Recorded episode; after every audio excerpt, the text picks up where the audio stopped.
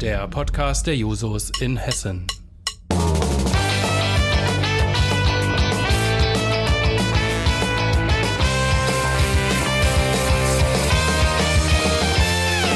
Wenn die Technik es erlaubt. Hallo und herzlich willkommen zu Roton, dem Podcast der hessischen Jusos. Mein Name ist René Petzold. Ich bin Vorsitzender der Jusos Hessen Nord und ähm, wir haben unsere heutige Folge unseres Podcastes Heimkind sein. Wie ist das eigentlich so, Laura Brüchle genannt? Und genau mit dieser Laura spreche ich gerade. Hallo. Hi. Laura, du ähm, bist in den verschiedensten äh, Ebenen politisch ähm, engagiert, unter anderem auch äh, im Bezirksvorstand der nordhessischen Jusos. Ähm, vielleicht stellst du dich einfach mal selbst vor und erzählst so ein bisschen was über dich und ähm, dann sprechen wir mal über deine Erfahrungen, die du selber sammeln konntest, ähm, ja, in deiner Jugendzeit sozusagen. Mhm, sehr gerne.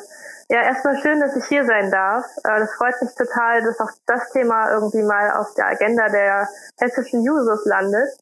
Ähm, genau, zu mir. Ich bin Laura, ich bin 22 Jahre alt, komme aus dem schönen Schleim-Eher-Kreis, ähm, befinde mich noch in dem äh, letzten Semester meines Bachelors zur sozialen Arbeit und genau, bin seit längerem schon bei den Jusos aktiv. Also ich bin 2017 in die SPD eingetreten mit dem Martin Schulz-Zug sozusagen und genau, ähm, bin seitdem ja ein bisschen aktiv. Genau. Soweit zum Sehr schön. Genau. Ähm, wir haben uns ja vorher schon mal so ein bisschen äh, gebrainstormt, was denn ähm, irgendwie interessant sein könnte für die Hörerinnen und Hörer des Podcasts. Ähm, vielleicht vorweg, äh, du selber hast ähm, Erfahrungen sammeln können als Heimkind. Du hast, ähm, wenn ich das, ich habe mir vorher noch mal deine äh, Instagram-Story dazu angeguckt, du hast schon mal Fragen ja beantwortet ähm, für Menschen, die einfach dieses ganze Thema interessiert hat, die damit bisher relativ wenige Berührungspunkte hatten und hast da ja auch gesagt, dass du selber ähm, in, ich glaube, zwei Pflegefamilien gelebt hast und auch ähm, in zwei Wohngruppen. Ähm, vielleicht als Einstieg so die ganz allgemeine Frage, wie, wie ist das? Wie muss man sich das vorstellen, im, im Heim zu leben? Ähm, und vielleicht kannst du auch noch mal drauf eingehen. Bisschen habe ich es gerade ja schon angerissen. Welche Formen der Unterbringung gibt's da überhaupt? Und ähm, was sind so Gründe, warum Kinder überhaupt aus ihren Familien dann genommen werden und ja, was für, was für Kinder kommen überhaupt ähm, dann eben in, in Heime oder in Wohngruppen oder in Pflegefamilien? Mhm.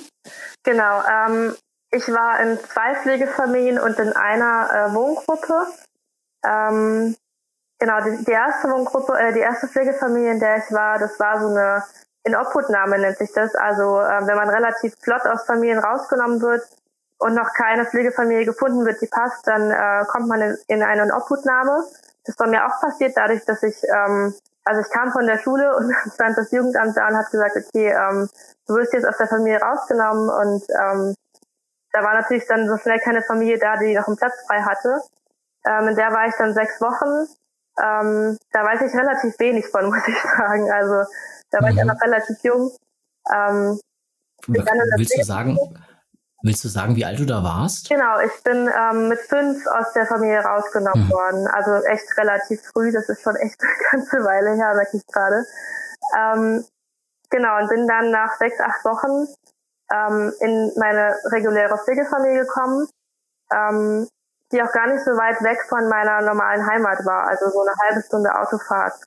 Ähm, genau, und da habe ich dann, bis ich 13 war, gelebt, also ungefähr sieben Jahre und bin von dort, weil das da einige Komplikationen gab, die uns durchgestritten haben, ähm, auch relativ äh, schnell wieder in eine Wohngruppe gekommen ähm, und da bin ich dann bis 18 geblieben, bis ich ausgezogen bin. Genau. Ähm, warum Kinder und Jugendliche aus Familien genommen werden, das äh, ist ein großes Thema. Also ich kann nur berichten von den Sachen, die ich gehört habe. Also es gibt Eltern, die einfach überfordert sind mit der Kindererziehung oder die merken, ähm, dass sie das nicht stemmen können. Ähm, oder es hat was mit Drogenmissbrauch zu tun, es hat was mit Streitigkeiten innerhalb der Familie zu tun, mit psychischen Erkrankungen der Kinder, wo die Eltern nicht mit klarkommen. Also es ist sehr, sehr äh, umfassend. Also ich traue mir da nicht zu sagen, es gibt die und die Gründe, warum man aus der Familie rausgeht. Aber ich glaube, das sind so die größten. Ähm, genau. Und du hast eben ja schon berichtet, ähm, du warst fünf Jahre alt, als du aus, aus deiner Familie herausgenommen wurdest. Äh, ist wahrscheinlich schwierig, sich noch sehr konkret dran zu erinnern, aber hast du irgendwie, ähm, also du wusstest vorher tatsächlich gar nicht, dass diese Situation auf dich zukommt. Also du kamst quasi nach Hause und ähm, musstest dann, ja, also wie stellt man sich das vor? Du, du musstest dann die Familie verlassen. Konntest du Sachen mitnehmen? Ähm, genau, also es ist so, ähm, ich habe noch eine kleinere Schwester, die zu dem Zeitpunkt äh, gerade auf die Welt gekommen ist.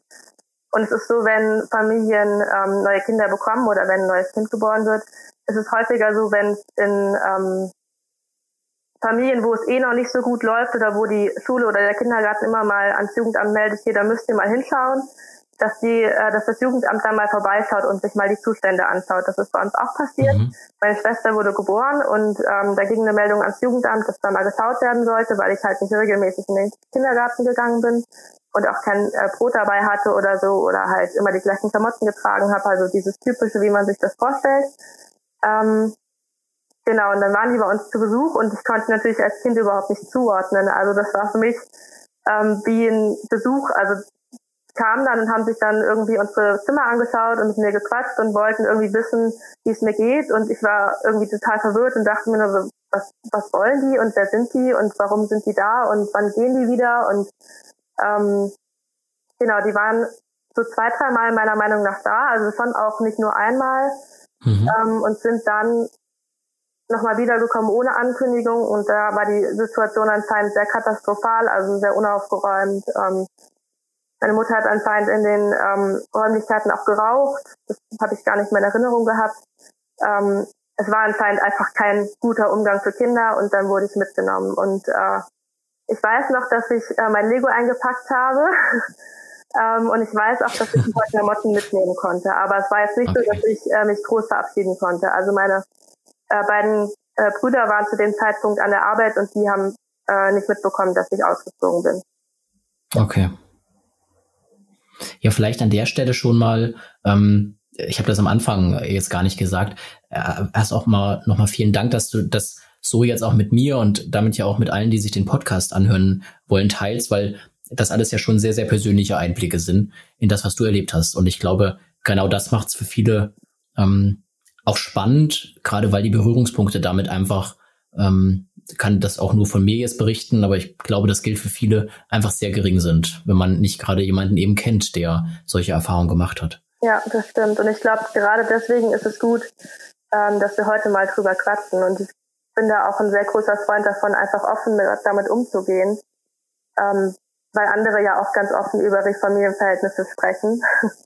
Und ähm, von daher ist es für mich irgendwie auch gar nicht beschämend oder sonst was. Und ich bin da sehr offen ähm, und mag da, also ich mag da einfach gern drüber sprechen, damit das mehr in, die, in den Fokus rückt, weil wir halt die Menschen, die nicht zu Hause aufwachsen, äh, gar nicht so wenige sind. genau. Ja. Okay, dann würde ich sagen, gucken wir uns das doch einfach noch mal ein bisschen genauer an. Ähm, mhm. Du hast ja jetzt gerade schon noch mal auseinander dividiert, dass es eben diese Zeit Pflegefamilie gab, ähm, die am Anfang stand. Ähm, das heißt, du hast bist quasi in eine Familie hineingekommen, die einfach sich bereit erklärt hat, ähm, Kinder mit aufzunehmen und ähm, hast dann da einfach in Anführungszeichen ganz normal am Familienleben äh, teilgenommen, bist dann äh, ja, warst, warst einfach ein Mitglied in der Familie, aber auf Zeit. Ähm, oder war das von Anfang an, war das anders geplant? Also bleibt man normalerweise dann bis eben zur Volljährigkeit in der Pflegefamilie? Ähm, oder ist das, ist das üblich, dass sowas dann wirklich auf Zeit ist und man irgendwann eben diese Wohnformen in Anführungszeichen wechselt? Ähm, das kommt ganz drauf an, in welcher Wohngruppe du, äh, in welcher Pflegefamilie du bist. Also ich hatte ja erwähnt, dass ich in dieser sechswöchigen, achtwöchigen äh, mhm. Pflegefamilie mhm. war, die war ganz klar darauf ausgelegt, dass sie nur kurzzeitig Familien, äh, Kinder aufnehmen. Ähm, genau, da ist ganz klar geregelt, okay, die wachsen da nicht eine längere Zeit auf. Was ich mir auch als äh, Sozialpädagogin, die kriegen dafür ja meistens auch Geld oder eine kleine, also ein kleines Gehalt dafür zumindest, sehr problematisch vorstelle, wenn man nach sechs, acht Wochen ein Kind einfach wieder abgeben muss. Also das ist auch irgendwie krass ist, was die da leisten. Ja. Genau. Ähm, und die Pflegefamilien, die, in die ich dann gekommen bin, ähm, das war eine Pflegefamilie, die dafür vergütet wurde, ähm, mhm. mit einer kleinen Aufwandsentschädigung. Ähm, und der Plan ist dann natürlich, so lange wie möglich drin zu bleiben, damit man auch eine Bindung aufbauen kann oder eine Beziehung. Ähm, es gibt auch Pflegefamilien, die das komplett ehrenamtlich machen. Aber sie war äh, bei der Familie, wo ich war, die, da war die äh, Pflegekraft bei einer, einer Trägerschaft ganz normal angestellt. Also die hat für mich wie in anderen ähm, Konstellationen auch Gehalt bekommen. Okay, okay. Genau. Und irgendwann kam aber dann der Schritt, dass du in eine Wohngruppe gezogen bist. Wie stelle ich mir das vor? Klassisches, äh, klassisch so wie dann äh, eine, eine Wohngruppe von irgendwie Studierenden. Ähm, erzähl doch mal so ein bisschen was. Wie, wie, ja. wie ist denn da die Konstellation? Wie wohnt man da miteinander zusammen? Wie ist so die Dynamik?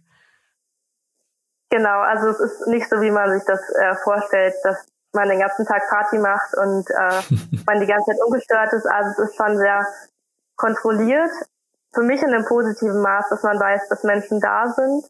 Ähm, als ich angekommen bin, ähm, kamen so diese ganzen Vorurteile von, von Menschen, die in Wohngruppen und Heimen wohnen, auch nochmal hoch und ich dachte, oh je, in was bist du hier gekommen? Okay. ähm, das hat sich relativ schnell gelegt. Also diese Vorurteile mit, man wohnt äh, mit zehn Leuten in einem Zimmer und man kriegt nicht ausreichend zu essen und also das habe ich so nicht erlebt und auch die Geschichten, die ich von ähm, Jugendlichen mit Heim- und Jugendhilfeerfahrung kenne, sind so nicht. Also das sind so diese Zustände, die in den 50ern, 60ern waren, die heutzutage einfach gar nicht mehr so sind. Mhm. Ähm, genau, bei uns war es zum Beispiel so, dass ähm, immer mindestens eine Person da war. Also es war eine 24-Stunden-Betreuung. Auch über Nacht war jemand da, der, ähm, wenn was gewesen sei, ähm, einfach hätte irgendwie, da hätte man klopfen können. so. Ähm, und am Tagdienst waren auch immer zwei Leute da, die dich betreut haben, die mit dir gekocht haben, die mit dir einfach verweilt haben, wie in der Familie auch. Mhm. Ähm, genau, wir waren zu zehn, ähm, wir waren Mädels und Jungs. Ähm, wir hatten zwei verschiedene Flure. Ähm, das Haus, in dem wir gewohnt haben, war eine alte Arztpraxis. Das hat man auch sehr gemerkt. Es hatte sehr lange Flure mit ganz vielen Türen links und rechts und ganz vielen Badezimmern und ein echt großes Haus für zehn Leute. Genau, und die Mädels hatten einen eigenen Flur ganz oben mit schönem Balkon und sehr viel Garten. Also es war echt ein, ja, ein, schön, ein schönes Häuschen, könnte man sagen, genau. Ähm, und man hat dann so Geschlechter getrennt gekocht ähm, und irgendwie ganz viel zusammen auch gemacht, wie es in der Familie wahrscheinlich auch ist. Also wir sind sonntags ganz häufig auch irgendwie ins Kino gefahren, ähm, sind auf Märkte gefahren oder bummeln oder sonst was. Ähm, wir sind schon sehr eng zusammengewachsen, würde ich sagen, in der Zeit. Genau. Ja. Ähm, hattet ihr äh, Einzelzimmer? Oder warst du da? Ja, genau. Okay. genau. Ich hatte das kleinste Zimmer des Hauses erwischt. Das war keine gute Konstellation, weil ich da viel Zeug äh, hatte. Ähm, da wurde ich aber mit aufgezogen, aber wir hatten alle ein Einzelzimmer, genau. Okay. Und es waren auch tatsächlich immer noch ähm, Einzelzimmer frei, wo man hätte, wenn, also ne, wir hätten auch immer noch Jugendliche aufnehmen können, wir hatten ähm, sehr viel Platz. Wir hatten auch äh, mehrere Wohnzimmer und also wie man sich das vorstellt mit dunklen, engen Gängen war das wirklich nicht. Das ist schon mal beruhigend. Ähm, ja. Und du hast ja jetzt selber schon angesprochen, ähm, dass du sagst, wie in einer Familie. Ne? Also, dass ihr irgendwie zusammengewachsen seid, dass ihr wie in einer Familie, das war so das, was du, oder wie du es gerade formuliert hast. Und ich glaube, das ist das, was viele sich ähm, wahrscheinlich auch gar nicht so vorstellen können. Das klassische Familienleben, irgendwie, äh, wenn wir mal ganz klassisch denken, Vater, Mutter, äh, ein bis drei Kinder, ähm, ja. das ist ja was, was du wiederum zumindest in, in einer bewussten Art und Weise so nicht erlebt hast. Ähm, genau. Was würdest du denn sagen? Was, naja, was ist für dich eigentlich Familie? Was bedeutet das für dich, dieser Begriff? Ja, also sehr schwierig zu fassen, was normale Familie ist für mich ähm, ich, ich erzähle das immer ganz gerne, wenn Leute von der Familie erzählen, das ist für mich so surreal wie für andere ähm, zu erfahren, wie es ist, in der Wohngruppe groß mhm. zu werden. Also ich habe irgendwie 13 Jahre in einem, in einem äh, Jugendhilfe-Kontext gelebt ähm, und das normalisiert sich ganz schnell. Und für mich Familie ein Ort, wo man, äh, wo man hinkommen kann und geborgen ist und akzeptiert ist. Ähm, und das habe ich da auch erlebt. Also ähm, natürlich gibt es auch Fertigkeiten wie jeder normalen Familie auch. Ähm, ich glaube, ganz normal, aber wirklich einen Ort zu haben, auch mal die zu machen ähm, und zu sagen, okay, jetzt ist mal meine Ruhe, das sind alle mal meine Ruhe, das ist auch voll wichtig. Aber so diese Gemeinschaft mit ähm, von Kochen zusammen. Ähm, ja, hat einfach ein bisschen Zeit zusammen. Das habe ich da genauso erlebt wie wahrscheinlich auch äh, Jugendliche in der Familie. Und das ist äh, das, was mir auch sehr viel Kraft gegeben hat in der Zeit. Mhm. Okay, ja. Und ähm, vielleicht in der Abgrenzung dazu nochmal die Frage, was, ähm, wie, wie, würdest du sagen, was bedeuten für dich dann Freundschaften? Weil im Prinzip hast du ja ähm, da mit, mit ja, Gleichaltrigen zusammengelebt, mit denen man dann, wie das natürlich immer so ist, wahrscheinlich mit den einen ein wirklich gutes, vielleicht mit anderen auch ein nicht so gutes Verhältnis ähm, hatte. Ähm, Im Prinzip war das ja eine Art von, von ja, was, was man vielleicht als Familie definieren würde. Ähm, aber was bedeuten Freundschaften so in dem Vergleich vielleicht auch dazu für dich? Ja, ich finde es verwischt sehr. Also in Vorbereitung auf den Podcast habe ich sehr lange überlegt, was meine Definition von Freundschaft ist. Und ich habe gemerkt, dass sie eigentlich genau die gleiche wie für Familie ist. Ähm, auch einfach, weil ich gemerkt habe, dass die Menschen, mit denen ich da zum Beispiel zusammengelebt habe, auch viele ähm, einfach jetzt ein Teil meiner Familie geworden sind oder der Wunschfamilie geworden sind. Ähm, von daher würde ich das, glaube ich, genauso definieren, wie ich das gerade auch bei Familie definiert ja. habe. Einfach irgendwie ja, einen geschützten Raum zu haben, auch mal so zu sein, wie man ist und auch mal nervig sein zu dürfen. Ähm, und wir haben uns so intensiv kennengelernt, also meine beste Freundin, die habe ich dort auch kennengelernt. Ähm, wir haben uns am Anfang abgrundtief gehasst, würde ich sagen.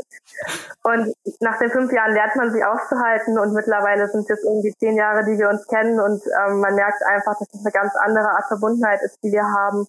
Auch einfach, weil alle Höhlen fallen. Also wenn man sich zusammen ein Bad teilt und zusammen ja. auch irgendwie ständig aufeinander hockt, ähm, das ist ja eigentlich das, was man sich so wünscht als Freunde, dass man halt sich immer sehen kann und dass man irgendwie in einem Haus übernachten kann. Und das hatten wir einfach. Und das war würde ich behaupten, irgendwie schon auch eine schöne Möglichkeit, sich besser kennenzulernen. Deswegen würde ich sagen, dass sie auch auf jeden Fall zu einem Teil meiner Familie geworden ist. Also sie ist auf allen Familienfeiern mit dabei. Ja.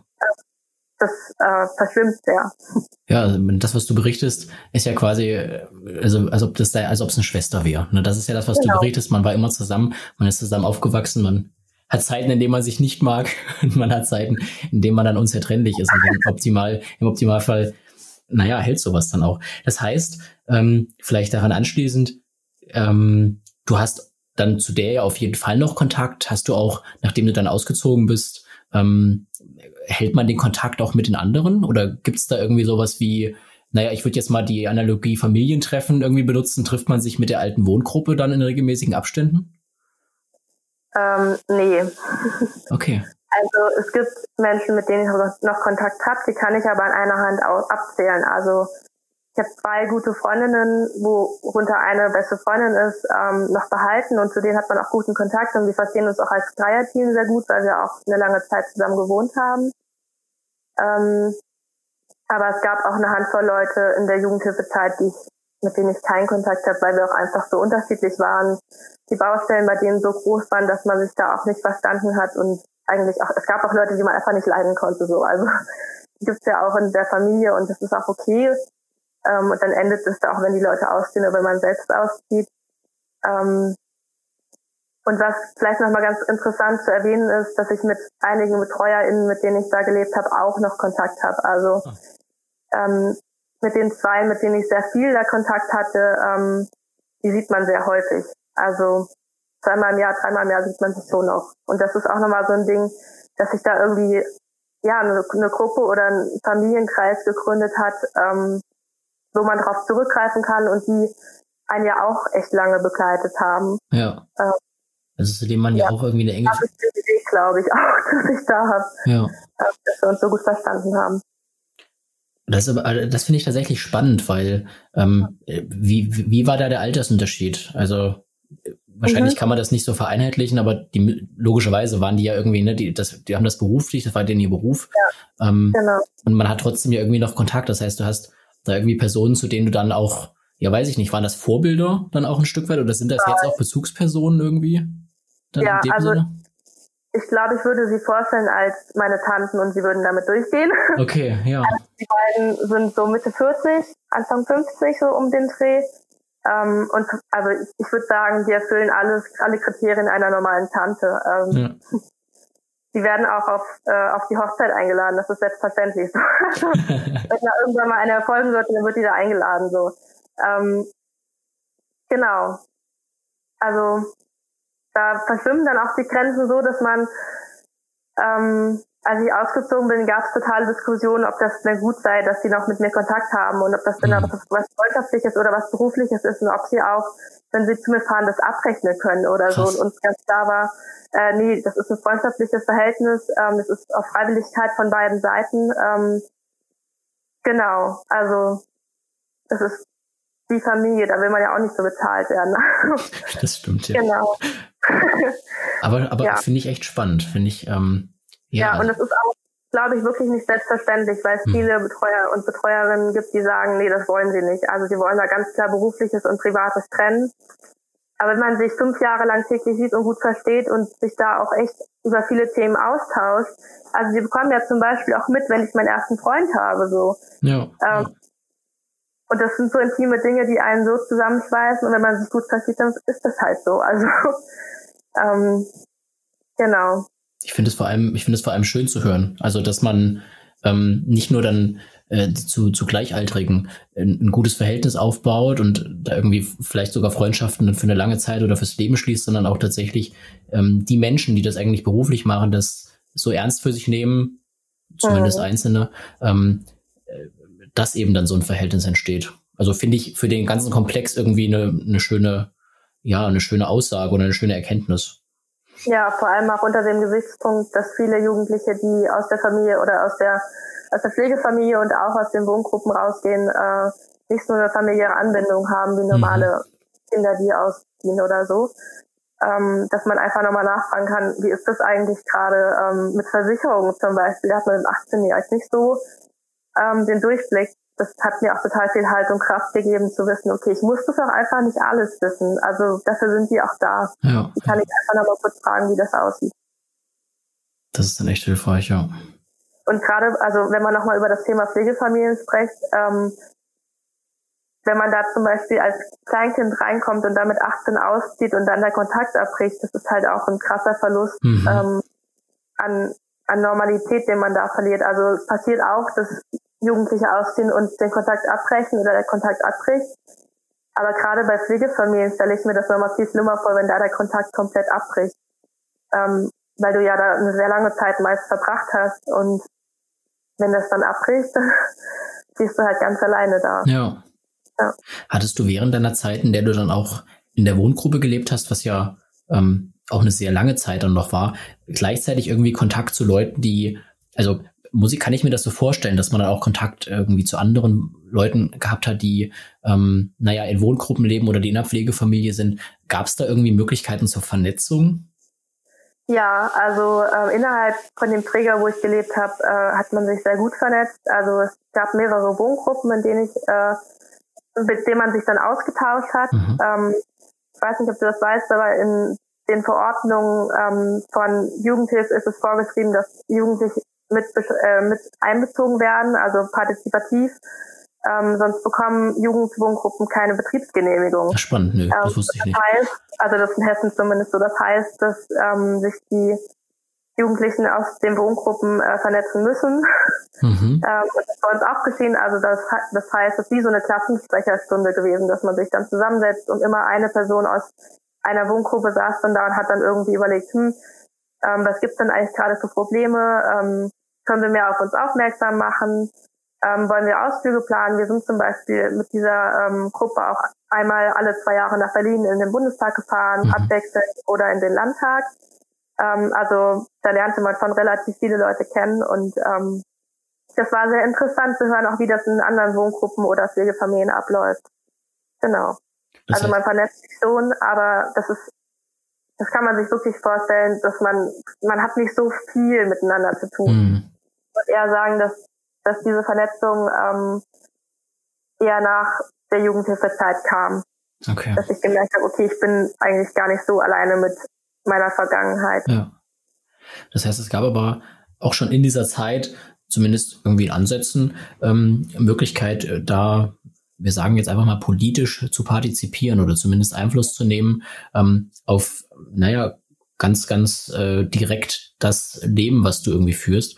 Ähm, daran schließt irgendwie die Frage, finde ich, auch ganz gut an. Ähm, alles das, was du so erlebt hast und vielleicht auch dann ähm, im weiteren Zeitverlauf, was du dann vielleicht auch vergleichen konntest mit ähm, Situationen in anderen Wohngruppen oder mit Situationen in anderen, ähm, ja, in ganz anderen Konstellationen oder ganz anderen Lebenskonstellationen. Ähm, würdest du sagen, dass diese ganze Zeit dich politisiert hat und ich nehme mal an, das wirst du mit Ja beantworten, deswegen inwieweit? Also was hat das mit dir vielleicht auch selbst gemacht? Genau, also ich würde sagen, dass mich die Zeit sehr, sehr politisiert hat und da bin ich sehr dankbar für, ähm, weil ich, also du, du erlebst die Gesetze, die für die sozialen Berufe sind ja ganz täglich mit ähm, und du merkst, was sie für Tücken und Lücken haben und gerade wenn Gesetze geändert werden und du in der Hilfe dich befindest, dann merkst du die ja unmittelbar. Also du merkst ja sofort, wenn ein Gesetz ja blöd ist. Also mhm. ähm, ich kann mich an eine Situation erinnern, ähm, das hatte ich noch gar nicht erzählt. Es gibt Abwesenheitstage in der Jugendhilfe. Das heißt, wenn du zum Beispiel für eine Woche in den Ferien nach Hause fährst, alles, was über zwei Übernachtungen ist, das muss aufgefasst werden und dem Jugendamt gemeldet werden, weil ein Platz in der Jugendhilfe sehr teuer mhm. ist. Das heißt, ähm, wenn du mehr als zwei Übernachtungen, also mehr als ein Wochenende zum Beispiel ähm, abwärts bist oder auch wenn du abgehauen bist oder wenn du im Krankenhaus bist, das muss gemeldet werden ähm, damit dieser Platz auch rentabel ist. Und diese Plätze oder diese, diese Tage für die Plätze ähm, sind bei mir bei 63 Tagen im Jahr gewesen.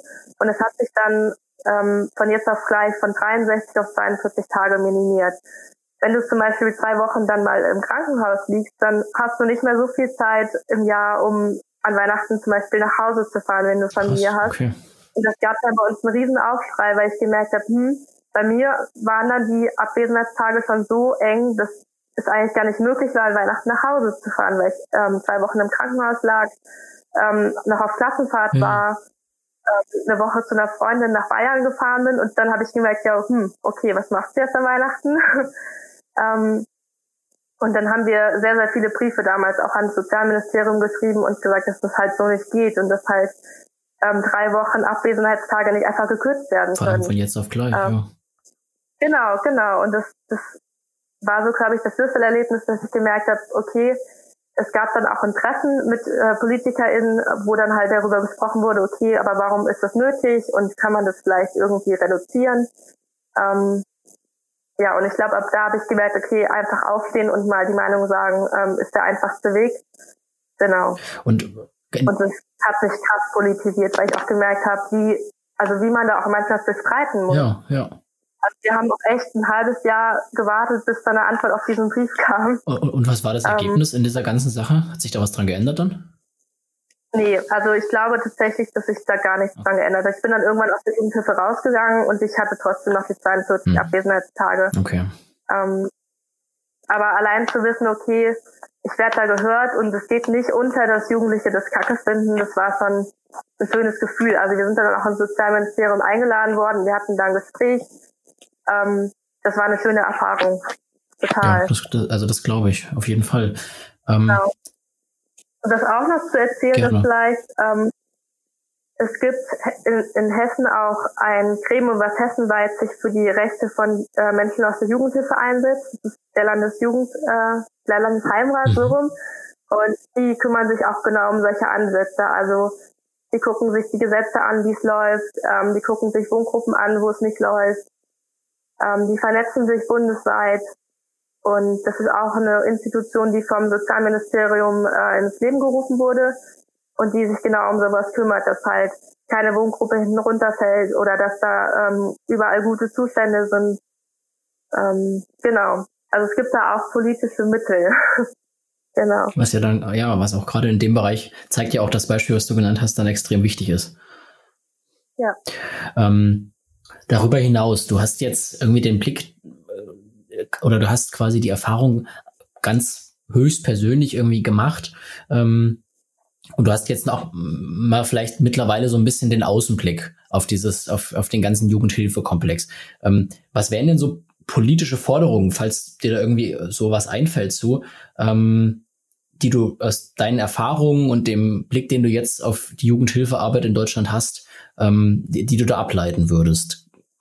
Würde dir da irgendwas mhm. einfallen? Ja, ganz viele. Schieß mal los. Also ähm, das Wichtigste, was mir momentan sehr auf der Seele brennt, ist, ähm, dass Pflegefamilien, die das beruflich machen, auch die das unentgeltlich machen, mehr geprüft mhm. werden. Mhm. Also ich habe das in meiner Pflegehilfezeit ähm, erlebt, dass es einmal im halben Jahr Gespräche gibt. Ähm, das sind dann Zielgespräche, wo geschaut wird, was meine Ziele sind und wie man die äh, verfolgen kann. Aber es wird nicht auf die Familie geschaut. Es wird nicht geschaut, in welchen äh, Verhältnissen wächst die Person auf. Ähm, das Jugendamt kommt nicht einfach mal vorbei und guckt, okay, ist da alles in Ordnung? Und damit ähm, sind Pflegefamilien halt fein raus und können machen, was sie wollen, wenn du Pech hast.